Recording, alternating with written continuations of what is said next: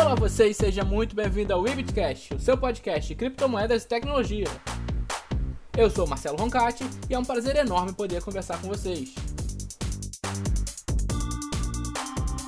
Hoje nós vamos falar de um assunto de extrema importância para o mundo cripto. Na verdade, está no cerne de todo esse universo das criptomoedas, que é blockchain.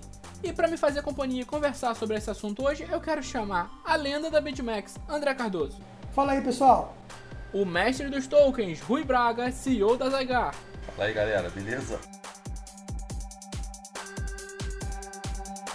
Então vamos lá, pessoal. A gente estava conversando aqui antes de gravar um pouco sobre blockchain e a gente tinha soltado uma frase que era que o Bitcoin e a blockchain são de fato indissociáveis. Para a gente ir do começo mesmo, eu vou pedir para vocês explicarem para o nosso ouvinte, de uma forma mais simples, mais curta, o que, que é uma blockchain. Vamos lá. Bom, blockchain é uma base de dados aí, a gente chama de base de dados distribuída, que guarda registro de transações de forma permanente e a prova de qualquer tipo de violação, né? Existem alguns blocos ali, que é a parte concreta, né, digamos assim, onde ficam registradas algumas ou todas as transações mais recentes, e uma vez concluído, esse bloco é guardado na blockchain como base de dados permanente. Toda vez que esse bloco é concluído, um novo é gerado. Existe um número incontável de blocos na blockchain, são ligados uns aos outros como uma cadeia. Né? Falando isso de forma mais simples, é como se fosse uma rede mesmo, onde uh, os blocos eles vão se conectando. Uma vez que um é finalizado, o outro aparece e vai sendo gerado. Onde cada bloco contém uma referência para o bloco anterior. Para o bloco novo existir, tem que estar ligado a um bloco anterior, através de uma tecnologia criptografada, o que traz aí toda a segurança. Né? Todo esse sistema é descentralizado, não tem um órgão centralizador de informações. Esse é um dos grandes diferenciais aí da blockchain em relação à parte de segurança. Né? Ele também tem uma a questão da privacidade do usuário, você não tem dados oficiais do usuário, você não sabe exatamente, não é registrado um nome da pessoa, né? É, um, é uma chave criptografada ali que você não consegue identificar quem é aquela pessoa, né? E tem a privacidade resguardada, né? Que é um dos grandes é, avanços aí tecnológicos que o Bitcoin trouxe, a questão da privacidade. Você consegue saber a origem da transação, para onde ela veio, de onde ela veio, para onde ela foi, mas você não tem ali os dados pessoais da pessoa diretamente relacionados a isso. E são protegidos por hashes né, que, que tentam resguardar a exposição de todas essas movimentações. Não é muito simples explicar assim, didaticamente falando, mas características imutabilidade, tudo que é registrado ali não pode ser alterado, privacidade, você não tem acesso a dados pessoais da pessoa do Bitcoin, né, da blockchain do Bitcoin, você tem dados a, a informações criptografadas, a parte da descentralização, que é o, é o maior avanço aí, né? Você não tem o ente concentrando todas as informações. Isso traz muito mais segurança para as partes envolvidas. Você tira o, o intermediário, digamos assim. A blockchain é interessante. O nome blockchain, que é cadeia de blocos, né? uma então corrente de blocos, e esses blocos são os lugares onde contém os dados esses dados podem, podem ser de vários tipos diferentes. O legal é que na blockchain, que é a essência do Bitcoin, que é a alma do Bitcoin, é a tecnologia por trás do Bitcoin, o legal é que na blockchain é que esses dados são imutáveis. Então, uma vez que eles são registrados no, no blockchain, através de um nó, né, através de um computador, então de, alguma, de algum nó que representa aquela blockchain, uma vez que eles são registrados, eles não podem ser mais alterados.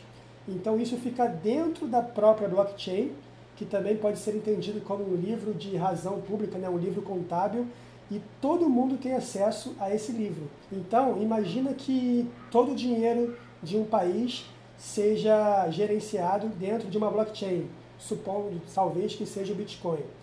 Todas as transações que ocorrerem nesse país serão rastreáveis, todas, sem exceção, desde o começo, desde o primeiro bloco criado. Então, isso é muito interessante, porque isso gera uma transparência e isso também gera confiabilidade. Aliás, a blockchain também é, é chamada de protocolo da confiança, né? Através de um consenso gerado por essa tecnologia, esses dados se tornam confiáveis por eles não poderem ser alterados e por também as pessoas que fazem essas transações não precisarem se conhecerem. Então é como se fosse uma pessoa A transferir uma propriedade intelectual, dinheiro, qualquer outra coisa para uma pessoa B, sem que B precisa conhecer A ou A precise conhecer B. Então isso é muito interessante. A blockchain traz essa novidade para o mercado. E a blockchain é alinhada com muitas outras tecnologias, sei lá, inteligência artificial, Big Data e outras mais. Isso aí é um, um monstro tecnológico que está chegando aí na nossa porta. Vocês falaram um pouco sobre registro permanente, ser descentralizado, mas eu quero focar um pouco nessa parte da descentralização. O Bitcoin tem essa ideia da descentralização, ele não tem um órgão que gerencia, um órgão que coordena, é tudo feito na rede, na própria blockchain. Quão importante isso é para o Bitcoin em relação a moedas fiat e na usabilidade em geral? É, hoje quando você tem um, um órgão centralizando todas as informações, basta, e se você tiver um, um hackeamento, digamos assim, você vai lá naquele órgão central e você tem acesso às informações de toda a rede que está conectada a ele. Quando você descentraliza isso, esse risco ele diminui assim em quantidades incomensuráveis, né? Você até você localizar dados, você vai ter muito mais trabalho, digamos assim, para conseguir ter acesso a esses dados do que dentro de um, de um órgão centralizado. Além do que, falando do, do blockchain do Bitcoin, por exemplo, existe uma coisa chamada força computacional a força computacional gera um custo muito alto para as mineradoras, que são as empresas que fazem aí a solução das, dos cálculos matemáticos para receber a recompensa lá que seria o Bitcoin. Para você conseguir burlar esse sistema, você teria que ter aquele famoso ataque lá dos 50% mais um, né? vulgarmente como o ataque de 51%, para você ser bem, bem sucedido. Mas o investimento que você tem que fazer para conseguir fazer um ataque desse não vale a pena. Vale mais a pena você investir em máquinas de mineração, minerar o seu próprio Bitcoin, do que você investir para poder promover um ataque desse nível. Ainda mais nos dias de hoje. Hoje, para o cara minerar Bitcoin, o investimento que ele faz é muito alto, diferentemente do início né, do Bitcoin lá em 2008. Então é praticamente impossível você sofrer um ataque nessa rede. O legal também da descentralização, como o Rui falou, além de diminuir os riscos em relação à segurança, pois um ponto centralizado ele fica mais focado a ataques e quando você tem uma descentralização não existe esse tipo de risco, porque são milhares de nós diferentes que têm que ser atacados ao mesmo tempo para prover algum efeito. Além da segurança, é a causa da confiança. Quando você está descentralizado, você dilui os interesses. Então, você não tem uma empresa que tem algum interesse de repente próprio dela tomando decisão a partir dela. Quando você tem milhares de mineradores, no caso do Bitcoin, né, que são os mineradores, mas milhares de nós decidindo descentralizadamente através de um consenso de tecnologia blockchain, esse interesse ele fica diluído e aí não há um partidarismo, digamos assim, né? Então isso é legal, uma forma mais democrática de fazer algum tipo de coisa, nesse caso aqui de armazenamento de de ativos financeiros, ativos digitais, propriedade intelectual, tanto faz. O legal da blockchain é que no Bitcoin a gente entendia inicialmente que era só para transferir valores, né? Transferir, no caso, até que Satoshi Nakamoto falou, é um dinheiro digital. Mas a blockchain se mostrou depois que ela transferia não só um dinheiro digital, mas como um ativo digital, uma propriedade, qualquer tipo de, de coisa que você possa transferir digitalmente. Não só dinheiro, não só valores. Então isso é muito importante, isso é muito interessante. Isso aí revoluciona a forma que nós podemos armazenar informação. Só complementando a questão do, do ataque, 51% aí, é, mesmo que o cara conseguisse fazer o ataque. Agora você viu, o cara investiu uma grana, né, por causa da força computacional, conseguiu realizar o ataque. Mas o que, que ia acontecer consequentemente em função disso?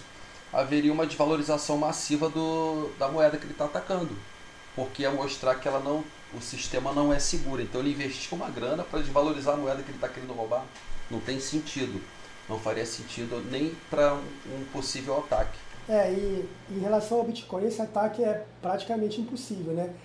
Os estudiosos falam que só seria talvez, talvez, possível com a chegada aí da, da computação quântica, né? Mas mesmo assim há controvérsias em relação a isso. Né?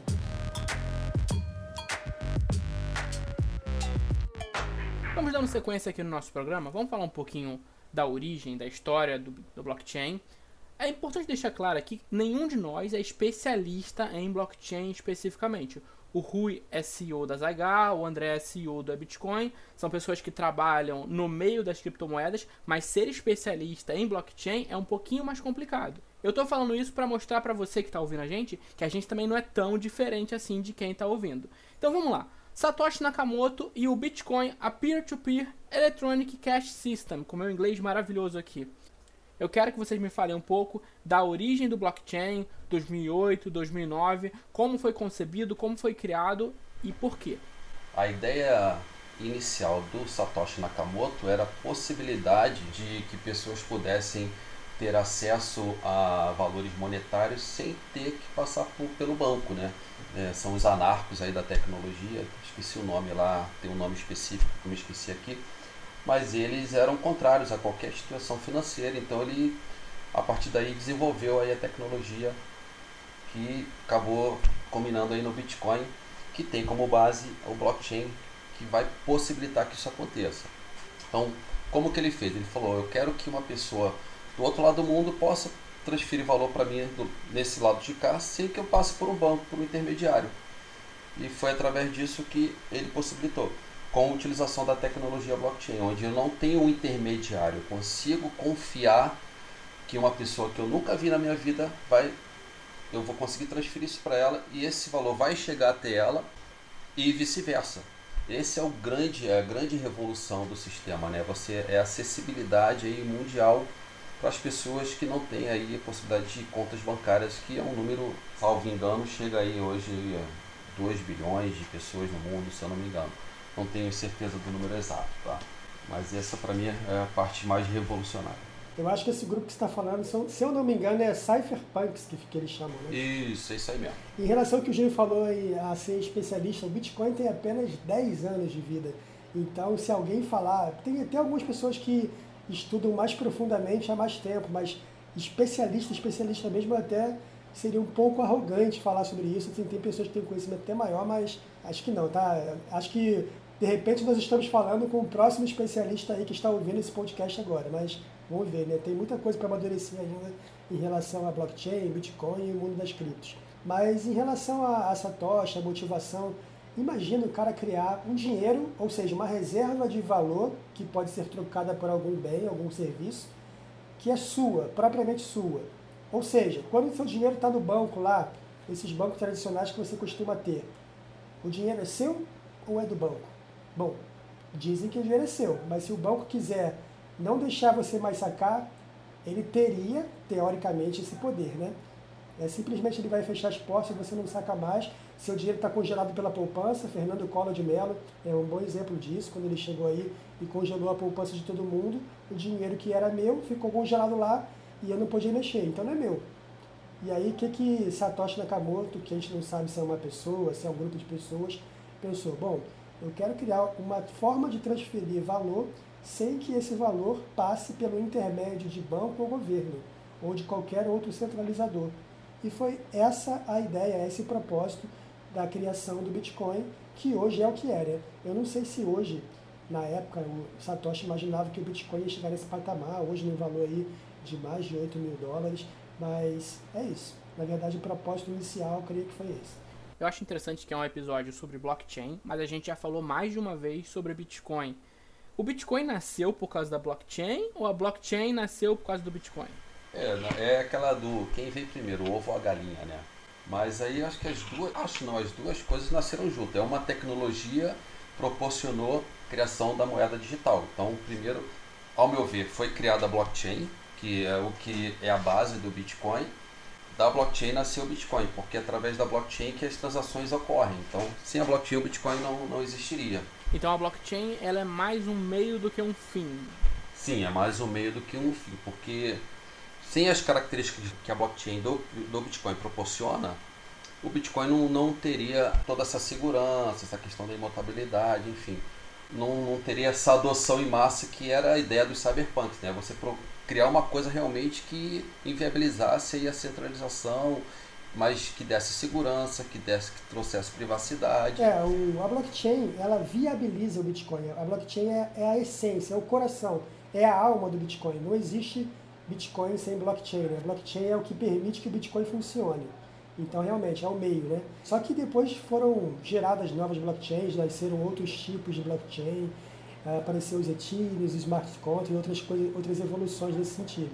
Mas a blockchain é o que está por trás de tudo. Só que o interessante é que quando foi criado o Bitcoin, não só para permitir essa descentralização, a ideia da transferência de valor não só descentralizar, mas como fazer de forma segura, forma rápida e forma barata. Então o Satoshi Nakamoto ele conseguiu juntar tudo isso num propósito só. E isso foi, é o grande que. Mas a blockchain é o que permite que o Bitcoin realmente funcione. É, a, é o segredo por trás do Bitcoin. Você falou um negócio interessante agora. A gente acaba falando de blockchain de uma maneira meio generalista, mas existe mais de uma blockchain, correto? A gente tem mais de uma criptomoeda, a gente tem mais de um sistema, por exemplo, então a gente tem mais de uma blockchain. Cada moeda, barra empresa, barra pessoa interessada pode criar uma blockchain? Sim, sim, existem as blockchains públicas e as blockchains privadas. Então, por exemplo, é, eu tenho uma empresa, vamos falar da, do, do agronegócio, né, cadeia produtiva. Eu posso criar uma blockchain para poder fazer a gestão da cadeia produtiva no agronegócio, desde a, do, do plantio até a colheita, é, fornecedores, é, consumidores, enfim, tudo porque dentro da minha blockchain privada eu tenho o controle total de tudo que está acontecendo ali em tempo real, de forma transparente e inalterável. Então você reduz aí, reduz não, você zera a questão de possíveis fraudes, né? A gente pode pegar um exemplo aí de, de casos, vou falar aqui no, pegar um exemplo do Brasil, né? Teve uma operação da, da Polícia Federal chamada Carne Fraca. Qual era o grande problema? As pessoas muitas já, por que, que eu vou utilizar o blockchain é, em detrimento de uma outra tecnologia de armazenamento que já existe. Né? Qual é o grande diferencial? Nessa operação, basicamente, foi constatado o seguinte: foi deflagrado em 2017 lá, as, as empresas, algumas estavam adulterando é, o registro de datas de validade dos produtos e, e composições. Isso, se tivesse um sistema de blockchain já implementado, essa, essa informação não poderia ser alterada em momento algum. Então você evitaria que esse tipo de problema acontecesse. Então, caso já falando de casos práticos já, né? De uma blockchain privada, ela inviabilizaria qualquer tipo de alteração no meio da cadeia produtiva. Perfeito, Rui, perfeito. E, e, exatamente isso. E a blockchain tem, tem vários fatores. A blockchain do Bitcoin foi uma das primeiras que surgiu, né? E ela trabalha com, com um consenso que é o Proof of Work, que é o, a prova de trabalho através da mineração do Bitcoin. Acho que a gente falou isso no podcast anterior, né, Júnior, sobre isso. E, mas tem outros tipos de blockchain, tem o Proof of Stake, tem o Delegated Proof of Stake, tem vários outros tipos que são formas diferentes de blockchain. Não digo nem evolução, mas são variações da blockchain do Bitcoin, que é a prova de trabalho. Então tem várias formas e esses casos de uso que o Rui falou são interessantíssimos e são milhares de casos que a gente pode que a gente pode colocar assim como potencial de uso da blockchain e o grande que do negócio foi o que ele falou, é o armazenamento sem a chance de ser adulterado. E trabalhando esse armazenamento, esses dados de forma rápida, segura, barata. E, cara, isso aí tem, tem um valor fora do comum em qualquer tipo de gestão de dados, em qualquer tipo de armazenamento e gestão de dados. Então, não só no agronegócio, não só numa operação da Polícia Federal, Podemos usar, por exemplo, na Petrobras, onde eu trabalhei, podemos usar em qualquer tipo de empresa de engenharia, qualquer empresa que tem dado, ou seja, praticamente todas as empresas guardam algum tipo de dado, qualquer empresa pode utilizar blockchain. Só que assim, as variações do uso da blockchain, elas aumentam de forma exponencial e criativas, né? não, não é só a questão da, do dado imutável. Então tem muitas outras formas de a gente utilizar blockchain de forma criativa de forma eficiente, de forma segura. É, há quem diga que a blockchain privada não é uma blockchain porque ela, não, ela deixa de ser descentralizada, né? É um órgão específico lidando com ela, então as informações estão centralizadas dentro daquele, daquela blockchain ali. Então alguns críticos dizem que não seria uma blockchain, né? A gente está falando da tecnologia e não, não das características do, do blockchain primário lá, que foi do Bitcoin, que tem a característica de ser público, né? De, e não fechado. Esse, como é um programa mais introdutório, a gente não vai abordar todos os temas relacionados à blockchain.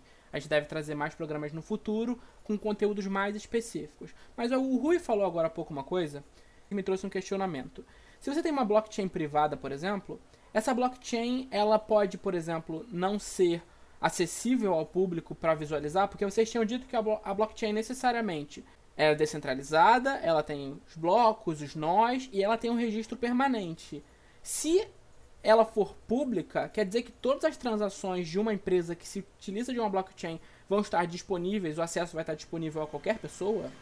É, aí vai depender do, do gestor, né? Se ele quiser liberar o acesso, ele pode, por exemplo, liberar para um cliente dele saber como é que funciona a cadeia produtiva, se o produto tem, é de qualidade, a origem do produto. Ele pode abrir para um cliente especificamente e falar: olha, nosso processo é todo auditável em blockchain. Ou seja, você consegue, através dessa chave pública da minha blockchain privada, digamos assim, você ter acesso a todo o nosso processo de produção. Né? Mas não seria igual ao do Bitcoin, onde você tem ali no blockchain.io, você coloca lá a hash e consegue ter acesso. Não, seria uma voltada para um fim específico, como transporte, logística, movimentação, controle de produto, cadeia de suprimentos, enfim. No caso de uma investigação governamental, por exemplo, então seria interessante ter acesso a uma blockchain de uma empresa, por exemplo, que tem acusado de lavagem de dinheiro ou coisa do gênero. Sem dúvida nenhuma. Para ele seria muito mais fácil fazer essa localização, inclusive para uso público. Né? O governo ele pode utilizar isso na distribuição de recursos públicos e acompanhar como está sendo gerido esse, esses recursos aí. É, o problema de uma blockchain é, centralizada, uma blockchain privada, é que esse órgão centralizador, essa empresa talvez, ela controla o nível de acesso, inclusive, teoricamente, me corrija se eu estiver errado, Rui, teoricamente, se a pessoa que controla essa gestão, ela pode, de má fé, até adulterar os dados. Não sei. Mas esses dados não são permanentes? Essa é uma das grandes discussões a respeito dos pontos negativos, né? É a pessoa já criar com essa finalidade. Né? É esse é um dos pontos que são discutidos também. Com qual é a parte ruim né, da, da blockchain? É igual isso aí, cara. É difícil porque quando o ser humano ele vai estar sempre inserido em algum momento nos processos de tecnologia, de uma forma ou de outra. Então a, a, é difícil você controlar isso. Quem vai ter que analisar isso vai ser possíveis, sei lá, falar de clientes ou órgãos fiscalizadores. Você tem que confiar ou ter uma maneira de analisar é, essas questões. Um bom exemplo, Rui, de blockchain centralizada, que também está entre as cinco maiores criptos do mundo, é a Ripple. É uma moeda feita para pagamento entre bancos, né? E olha só que interessante, os bancos, não sei quais são os bancos teoricamente, mas os bancos são donos, ou um banco, não sei. Mas tem um dono, tem alguns donos. Só que qual que é a vantagem? Você consegue fazer transferência entre fronteiras de maneira muito rápida, muito barata, que você não consegue fazer através dos meios tradicionais. Então tem uma muita vantagem em relação ao meio tradicional, mas continua sendo gerida por um centralizador mas já tem vantagem em relação ao meio tradicional, mas não é o ideal que nem o Bitcoin, né? Porque acho que a, o que do Bitcoin, a, a essência da descentralização, o lance de você não precisar ter aquele, aquela confiança numa terceira pessoa, que eu acho que é o grande diferencial. Mas tem sua serventia também as blockchains centralizadas, né? Eu acho que já é até um avanço em relação, inclusive, a armazenamento e gestão de dados.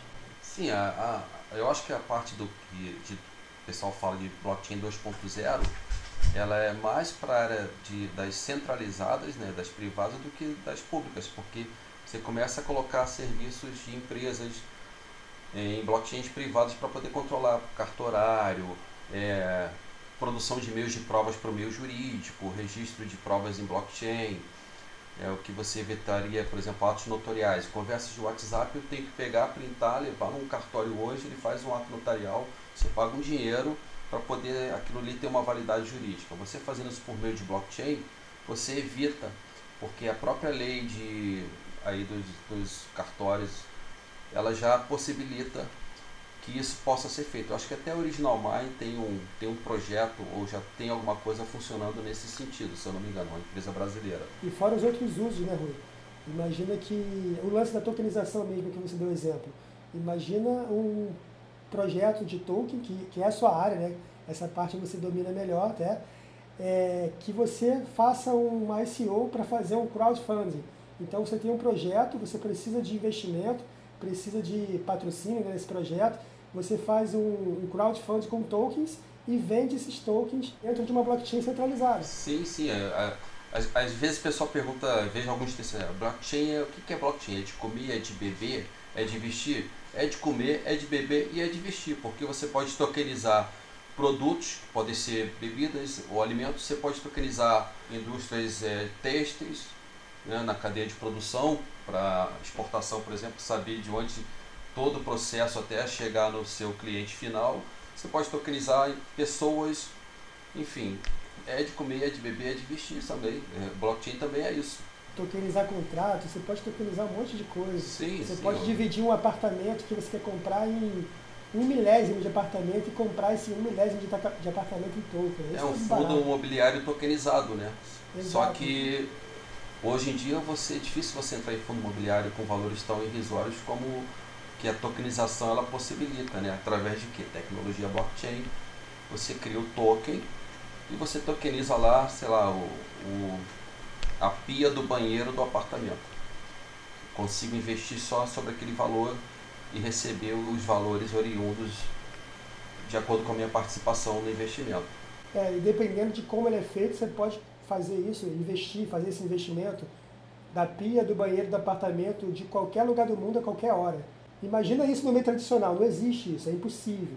Entendeu? A blockchain traz essa possibilidade. Salvo engano, essa parte de real estate aí é uma das mais avançadas aí na parte de tokenização. Inclusive, Rui, se você quiser aproveitar até o jabazinho aí, fazer um jabá da, da Zygar, de alguns projetos de tokens, pode falar. É, tem algumas coisas que a gente está aqui em andamento, mas devido à NDA a gente não pode abrir muito, mas eu posso dizer que a gente tem projetos que a gente está assessorando na parte de tokenização de pessoas e na parte de seguros. São coisas para tu ver. Uma, uma coisa é um ser humano, outra coisa é um seguro. São assuntos totalmente distintos, mas que são altamente tokenizáveis e, e viáveis. Assim, é, é, tem tudo a ver com a tecnologia. Você consegue escalar bem. Essa questão de tokenização é um assunto que a gente com certeza vai trazer no Ebitcast focado só para isso. A gente vai com certeza convidar o Rui também, que entende tudo de tokens. Mas me fez lembrar agora, teve um giro cripto que a gente gravou que falava do jogador de basquete que ele tentou tokenizar o contrato dele e depois a NBA veio a barrar. Toco! Essa é a relação de. Essa é a relação que você falou, né, Rui? De tokenizar pessoas. Sem dúvida nenhuma. O, aí são os desafios que você tem né, na parte regulatória. Então, os contratos. Vai ter contrato que o cara não vai permitir que isso aconteça. Então, é são desafios que têm que ser quebrados. Tem que ter uma equipe técnica. Não adianta só o cara sentar, eu quero tokenizar o jogador, mas você não consegue conscientizar a outra parte ou a associação ao qual ele está inserido de que aquilo ali vai beneficiar não só ele, mas como é, a associação como um todo, né? Você traz um desenvolvimento tecnológico que pode trazer benefícios para todos os jogadores que estão associados a ela. Então são desafios, aí não tem jeito. E cada um desses tokens precisa de uma blockchain também, correto? Você pode usar as blockchain públicas. Hoje em dia muita gente usa a blockchain da Ethereum para tokenizar. né? A moeda da ZH, por exemplo, o nosso token é, é blockchain Ethereum. Eu não criei uma blockchain própria, não precisei criar uma blockchain própria para isso. Eu posso utilizar um- uma que já está disponível, que não é muito cara e que vai me trazer o resultado que eu preciso. Aí você tem a Wave, se você tem no Brasil, tem, tem Trezor, tem várias empresas aí que oferecem serviço de blockchain para tokenização.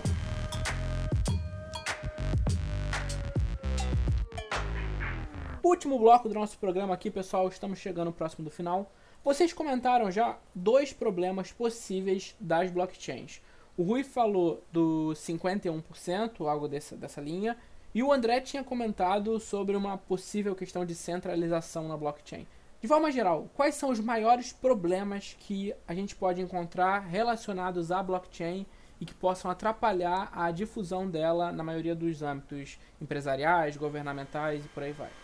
É, eu acho que inicialmente, por ser uma tecnologia muito recente, existe um trabalho de educação e esclarecimento mesmo para que as empresas adotem isso e também tem que ver é, se é viável para a empresa também adotar esse sistema blockchain nela. Porque se está tudo funcionando redondo para aquela empresa, por que, que eu vou trazer o blockchain? O que que ela vai me trazer diferencial? Se você conseguir provar por A mais B que essa tecnologia ela vai gerar uma redução de custos para ela, possivelmente ela vai arriscar em nem que seja um teste inicial e depois fazer essa migração. O primeiro desafio é você mostrar que é uma tecnologia recente, mas que ela já está sendo aplicada, trazer casos concretos.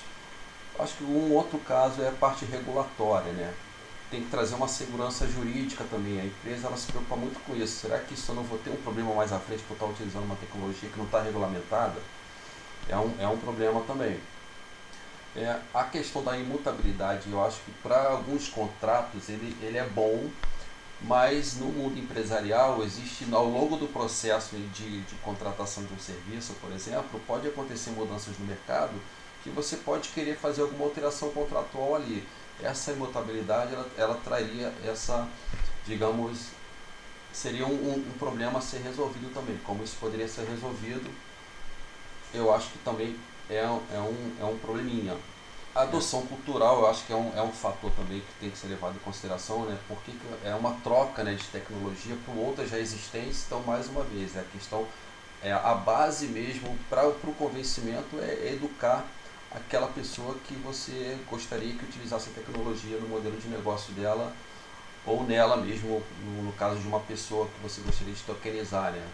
Pegando exemplo aí de, de artistas, cantores, é, celebridades, jogadores de futebol, enfim.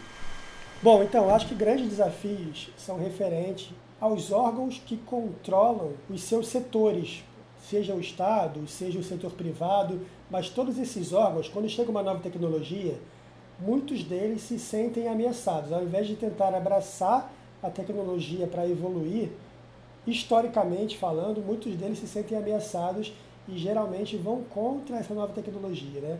Então, infelizmente, isso acontece.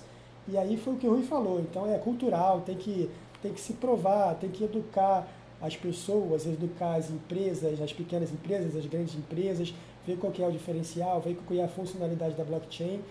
E, além de ser cultural, tem um lance também de interesse. Então, às vezes, as pessoas querem just, simplesmente ir contra a tecnologia e, às vezes, tem um interesse por trás que não vale a pena para aquele setor, para aquela pessoa ou pessoa ou entidade que controla aquele setor, não vale a pena trazer a blockchain com aqueles benefícios que ela traz. Ah, então ó, eu não vou poder controlar o que eu já controlo, então para mim não serve, então eu vou lutar contra a blockchain. Acontece muito isso, infelizmente. Tá? Não só no Brasil, mas no mundo inteiro acontece isso.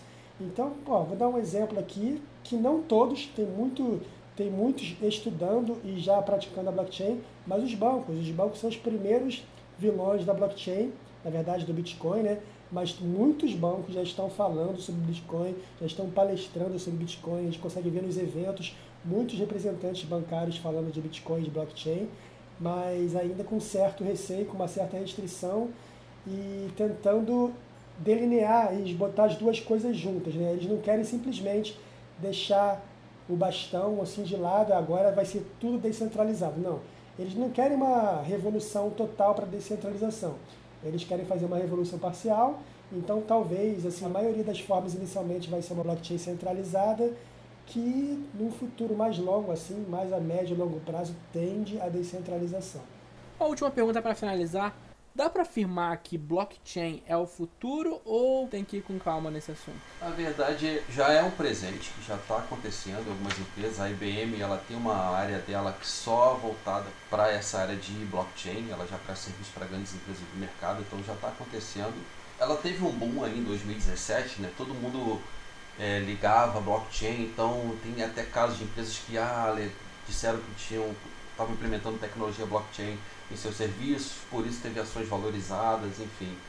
Mas tem que, é como eu falei antes, né? É, ela não é para todos, né? A blockchain não é para todos.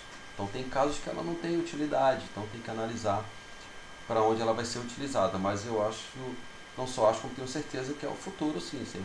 Sem dúvida nenhuma. Você tem um controle real de, de cadeia de produção, por exemplo, é algo incrível. Né? Então vamos falar de transporte, de aeronavegabilidade e containers que você transfere, transporta várias coisas de um lugar para o outro, você saber exatamente todo o processo de distribuição disso aí, não dá para você medir né, a economia que isso pode gerar. Então é só uma questão mesmo de educar e acreditar na tecnologia e trabalhar com empresas sérias mesmo que possam viabilizar esse processo. É, eu concordo com o Rui, eu acho que faz parte do presente e com toda certeza está no futuro não só a blockchain, mas todas as demais tecnologias. Então, eu posso falar de inteligência artificial, big data e muitas outras coisas. Por exemplo, na semana passada no Fantástico falou sobre inteligência artificial nos hospitais. Cara, a inteligência artificial ela usa uma grande quantidade de dados processados. Se eu estou falando de dados, eu estou falando de muitos dados, eu estou falando de big data. Se eu estou falando de Big Data e muitos dados precisam de confiabilidade e de imutabilidade, eu estou falando de blockchain. Então as coisas se interligam. Imagina no futuro com aqueles carros autônomos, todos controlados por milhões de dados diferentes, se eu não tiver uma blockchain confiável para poder gerir e armazenar esses dados. Então a inteligência artificial ela precisa dos dados para processar e aprender sozinho. Né? O robô vai aprendendo sozinho lá o que ele tem que fazer. Esses dados têm que ser confiáveis. Imagina se esses dados pudessem ser modificados. Então está tudo interligado. Eu acho que blockchain faz parte do futuro, assim como muitas outras tecnologias que estão chegando agora nesse momento.